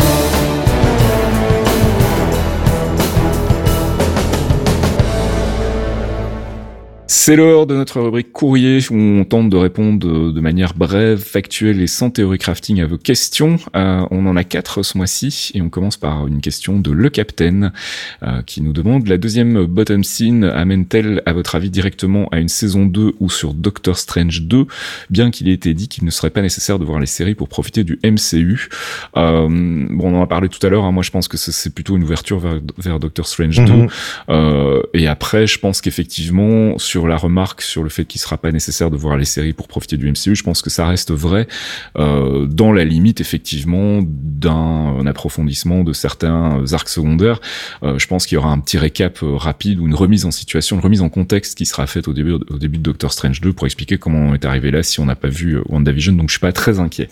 Alex G qui nous dit bonsoir vu le final, j'ai l'impression que le cast et le rôle d'Ivan Peters pour WandaVision a eu pour seul but de créer du buzz commercial. Ça peut se justifier, après tout, il faut attirer. Mais je trouve ça maladroit quelque part, votre avis. Ben, on vient de le donner. Euh, pour nous, c'était plus qu'un simple artifice. Hein. C'était euh, vraiment un outil euh, narratif super intéressant et super risqué. La preuve, il y a des gens qui ont été déçus. Mais je je pense pas que c'était uniquement dans le but de faire du, du, buzz commercial. Je pense qu'il y avait vraiment une envie de de surprendre en fait le public et, et de le, faire partir sur des chemins de traverse qui étaient qui étaient à la base de, de, de cette manipulation.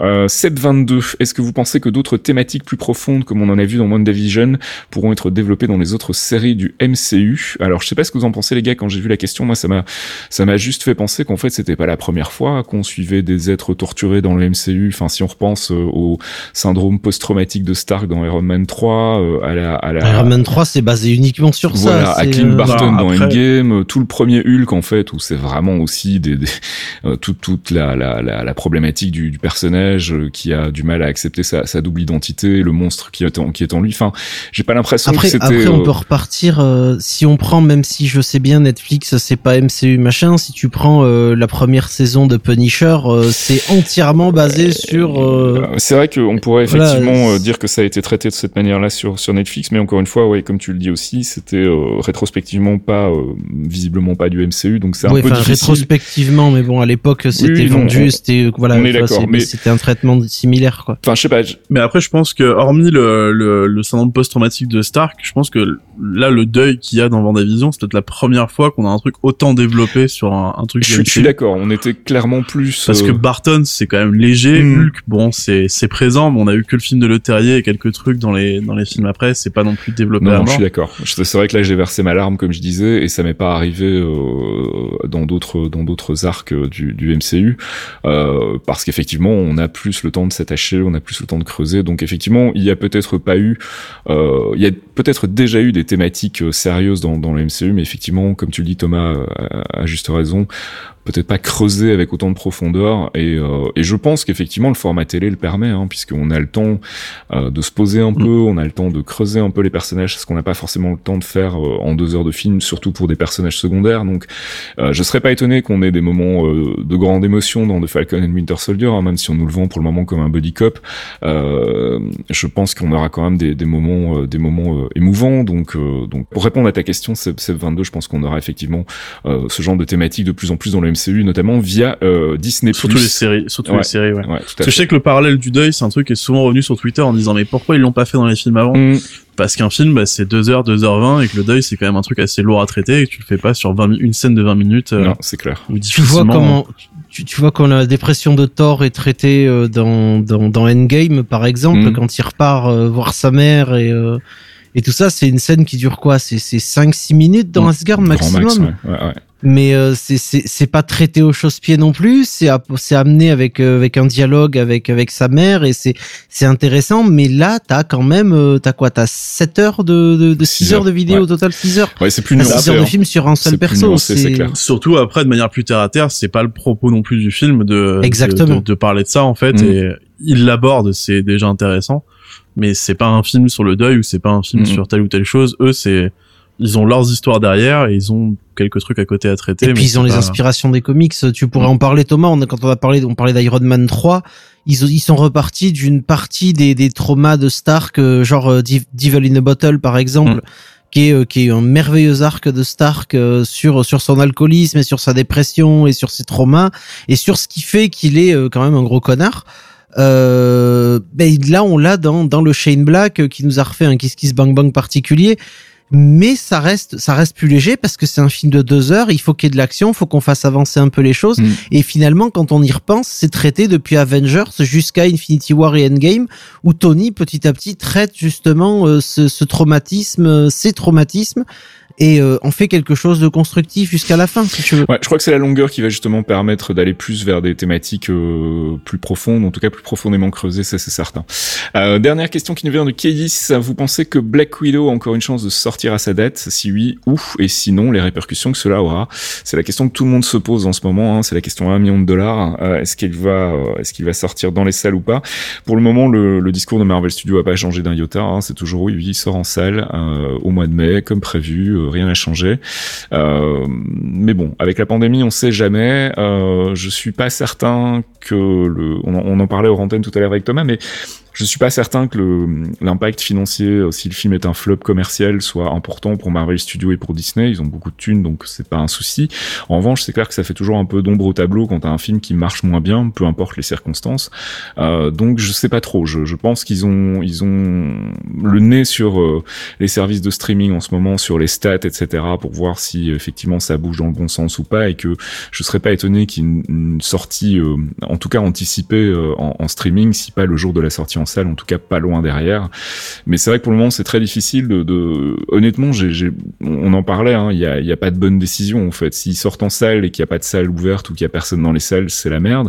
S'ils sortent pas en salle et qu'ils sortent que en streaming, je suis pas sûr qu'ils vont rentrer dans leurs frais, donc. euh, et si ça sort en Blu-ray euh, personne l'achètera parce que ça va partir en Tipiac plus que- plus qu'en vente directe Ouais, mais ça, la sortie en Blu-ray, ce sera Ouais, le, le pire Exactement. truc à faire. Donc. C'est euh, vraiment même euh, même en, même en numérique, on sait déjà de base que que s'ils le sortent en numérique, ce sera de toute façon euh, Mm. piraté à un moment ou à un autre. Malheureusement, quoi. Alors que voilà, la dispo de Disney Plus, voilà, moi si s'ils me mettaient des séances, euh, même juste voir le film en location au prix d'un d'un billet, on en a déjà parlé plein de fois. ouais, euh, Moi je serais partant aussi. Hein. chez loin d'un ciné, tu me fais payer 15 balles pour voir le film genre pendant 24 heures, bah Mhm. ok, bah 15 balles, ça me va. Mm, mm. Après, il me semble que euh, au niveau US, les salles commencent à réouvrir. Donc, à mon avis, la, la piste à suivre là, ça va être. euh, je parle en Mhm. financier hein, pour l'instant, pas en termes Oh, de, oui, de critique, mais ça va être euh, sortir en salle au domestique pour essayer de limiter Mhm. les pots cassés et ensuite faire du cas par cas pour les pays suivant comment ils vont ouvrir derrière avec à côté en plus une sortie bah comme euh, c'est l'exemple qu'on avait cité tout à l'heure hein, comme Mhm. Wonder Woman en fait qui avait fait une sortie en salle très courte mais après ce qu'il y a c'est que les programmations en salle peuvent se faire très vite et après tu le fais sur une ou deux semaines pour voir comment ça se fait et, et tu poursuis derrière Puis il y a le marché chinois qui peut rattraper les choses aussi. et ensuite, ouais, ils vont faire du, du cas par cas pour les différents Mhm. marchés, je pense, en fonction de ce qui est ouvert ou non. On verra, on espère qu'on pourra enfin le voir là parce que ça fait euh, un an maintenant qu'il aurait dû sortir donc euh, on est un petit peu impatient quand même. Are you talking about a time machine? No.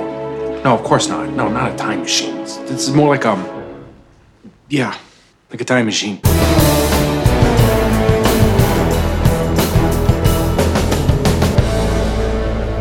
Quantum Trip, hein, c'est notre rubrique flashback sur un ancien épisode où l'on se moque de nos prévisions foireuses. On va revenir sur l'épisode 16. Souviens-toi, Fox, c'était euh, l'époque lointaine où on s'enthousiasmait encore pour Agents of Shield. Est-ce que tu te souviens de Lash? Ah merde. Est-ce que tu te souviens de les TCU Eh ben moi non plus. Et pourtant à l'époque on pensait que les CTU c'était peut-être euh, le sort d'en devenir. C'est en tout cas ce que j'a- j'avais dit à l'époque. Je m'en suis mordu les doigts depuis, mais euh, voilà, à l'époque on était on était quand même encore à fond dans Agents of Shield. Voudrais juste qu'on s'arrête deux secondes sur euh, sur les, TCU. Est-ce que tu penses, comme je l'ai lu un peu partout et comme j'avoue que ça m'a effleuré l'esprit aussi, est-ce que tu penses qu'on n'est pas en train d'assister à la genèse euh, du Sword en fait? Ben, je, le- pense. Après, euh, je, je suis, je, suis pas forcément certain euh, que ce soit le Sword parce que il y, a quand même pas mal de trucs. Je pense que cette faction-là aura un gros truc à jouer jusqu'à Civil War et je pense que la baston va continuer jusqu'à Civil War. Parce que je repense toujours au personnage de Martin Freeman euh, Mhm. qui va servir d'interlocuteur avec les accords et les super-héros. Donc je pense que la TCU peut être complètement le Sword, peut-être avant, mais plus probablement après Civil War Mhm. avec une réunification, parce qu'on aura deux épisodes après encore Civil War, donc euh, comme tout, comme à chaque année, on a un film Marvel qui arrive en avril-mai, Mhm. donc on aura deux ou trois épisodes d'Agents of Shield après. On s'est magnifiquement planté. Oui, c'est le moins qu'on Ah puisse ouais, dire. aussi. Mais bon, à après, on l'époque- sait pas Ah, si ça se trouve, si ça se trouve, euh, ils nous diront que le Sword, euh, voilà. Non, mais ce qui, ce qui est rigolo, c'est qu'à l'époque, on était effectivement encore en plein, euh, Ah, en on y plein croyait. trip. Les séries télé sont connectées. Y c'était une Elle évidence pour nous à l'époque. plus ou hein. moins, elle, elle l'était plus ou Donnait moins. encore l'illusion, on va dire, à l'époque. Voilà. Et puis c'est vrai qu'on a eu cette saison 3 qui s'annonçait vraiment sympa avec l'arrivée des Inhumans, euh, qui allait faire, euh, enfin, qui allait remplacer quelque part les mutants qu'on n'avait pas. Donc on, on était, on était vraiment, euh, pour le coup, assez motivés. On s'était quand même surexcité pour un personnage euh, complètement inconnu des comics qui s'appelle Lash, enfin qui est, qui est assez récent, qu'à l'époque personne connaissait, euh, parce qu'on voulait vraiment croire à ces, à ces connexions et, et puis finalement bah, on a été on a été très déçus.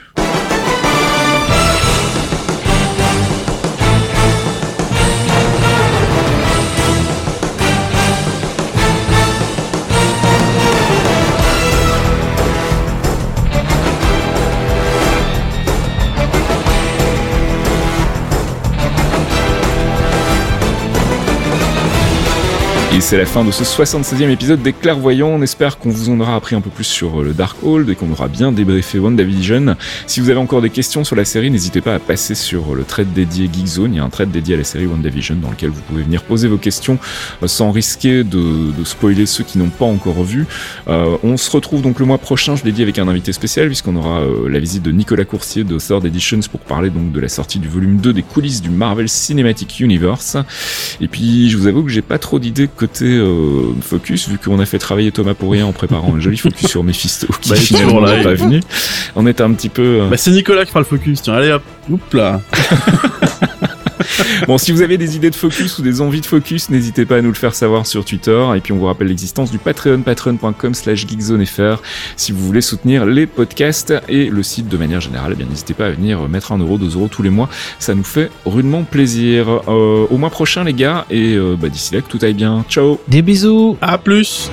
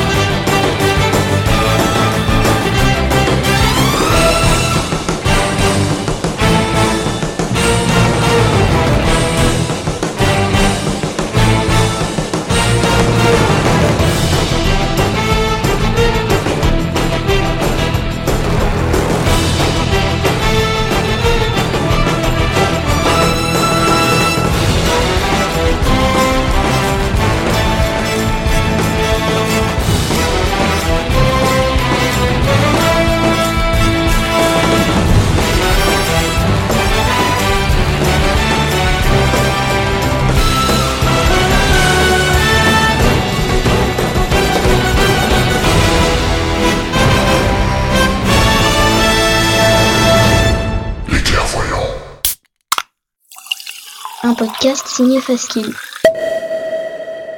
Faskill.com